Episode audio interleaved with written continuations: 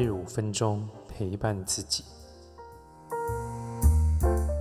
大家好，我是李欧。我们来看一下今天的牌卡讯息。我们看到权杖二、恶魔牌跟圣杯六。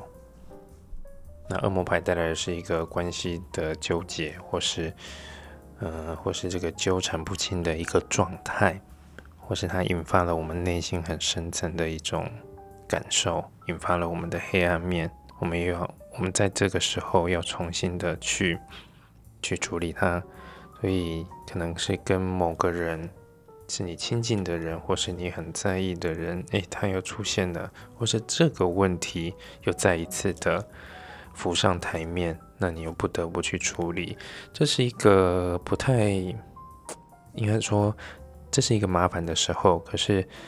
每当你去面对一次、去处理一次，你就越有经验，你就越能够不被这样子的循环、被这样子的人事物给影响，你是会越来越强壮的。所以重点是你要有自己的决心，你要坚持，你要有意志力，这能够帮助你脱离这个旧有的情况。